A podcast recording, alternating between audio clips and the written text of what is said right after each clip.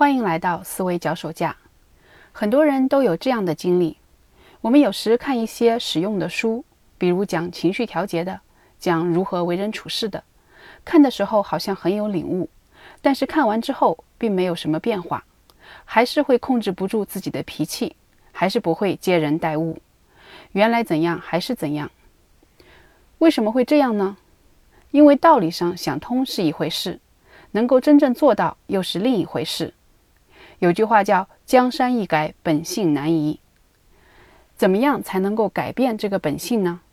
这就是我今天要讲的主题：如何变化气质。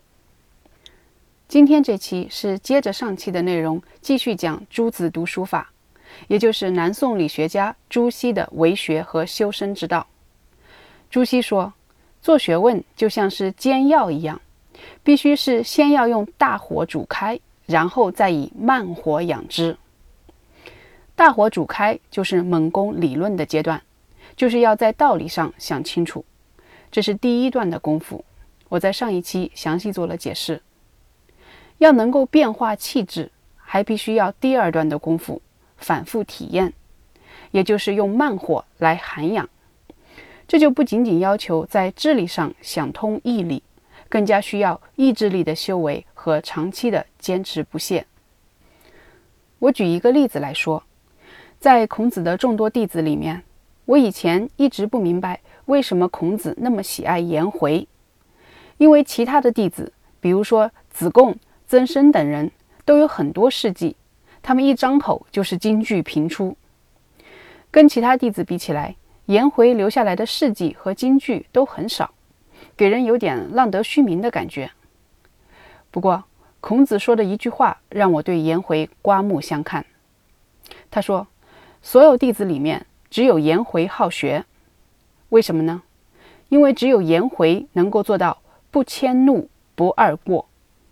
就是说，有怒气不迁怒于别人，犯过一次的过错就不会再犯第二次。你可以体会一下，要能够做到这两点。”有多难？比如，我们在外面受了气，回到家里对家人也没有好脸色，这就是迁怒。我们犯过一次的错误，不要说犯第二遍，哪怕是犯二十遍也不会改，这就叫做江山易改，本性难移。而颜回呢，他能够做到不迁怒、不贰过，这意味着用极其坚韧的意志力来改变一个人根深蒂固的性格倾向。也就是真正达到变化气质，只有这样才算是真的学进去了。要能达到这个结果，必须是要长期坚持、反复体验应用。在朱熹那里，体验表现在两个方面：一是自己日常的切身体验，接人待物；二是观古往今来世间万象，以验证和应用所学的道理。先讲第一点。自己日常的切身体验，我举个例子来说吧。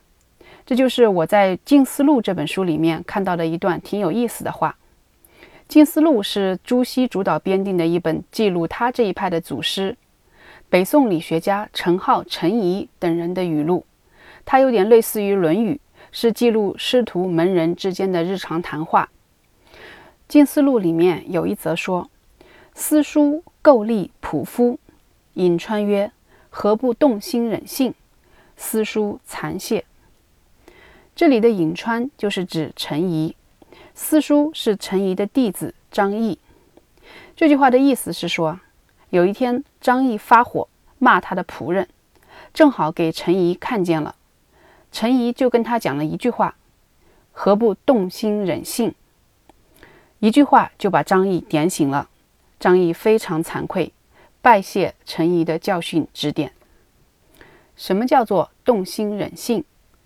我们都会背孟子那段著名的话：“天将降大任于斯人也，必先苦其心志，劳其筋骨，饿其体肤，空乏其身，行拂乱其所为。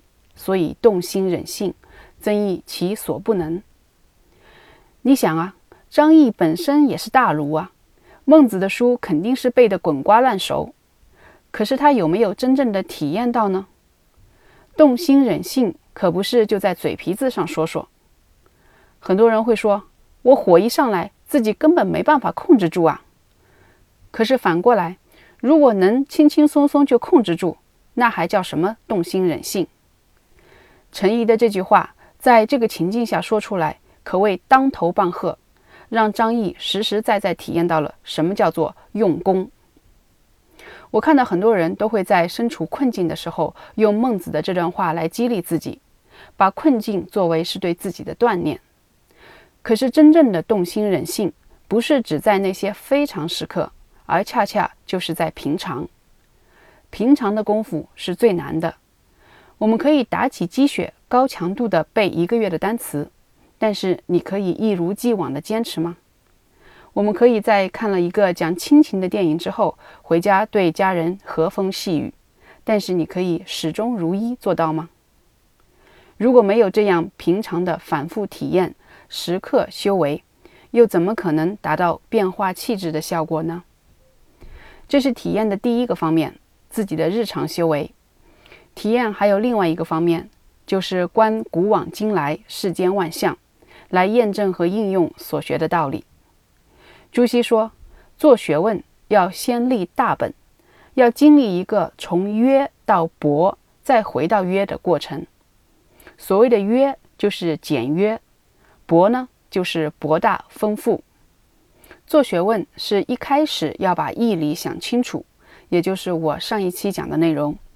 但是这时候对道理的理解只是书本上的，是很简约的，还没有体会到它丰富的内涵。象牙塔里得来的东西没有经历过风雨，心没有经历过磨练，还是很浅薄，还需要到各种事物上去验证应用，比如看历史、看世间万象，来分析和印证所学的道理。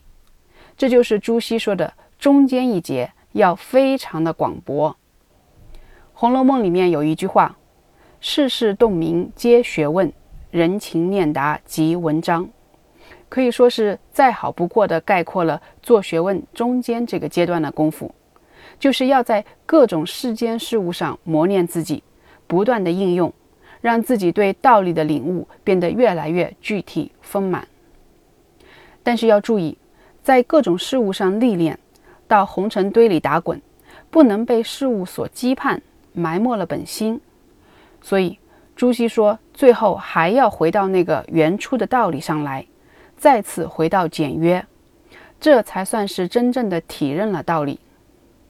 这个从简约开始，中间经过一段极其广博的体验应用，最后又回到简约的过程，也就是我们经常听到的那句话。愿你出走半生，归来仍是少年。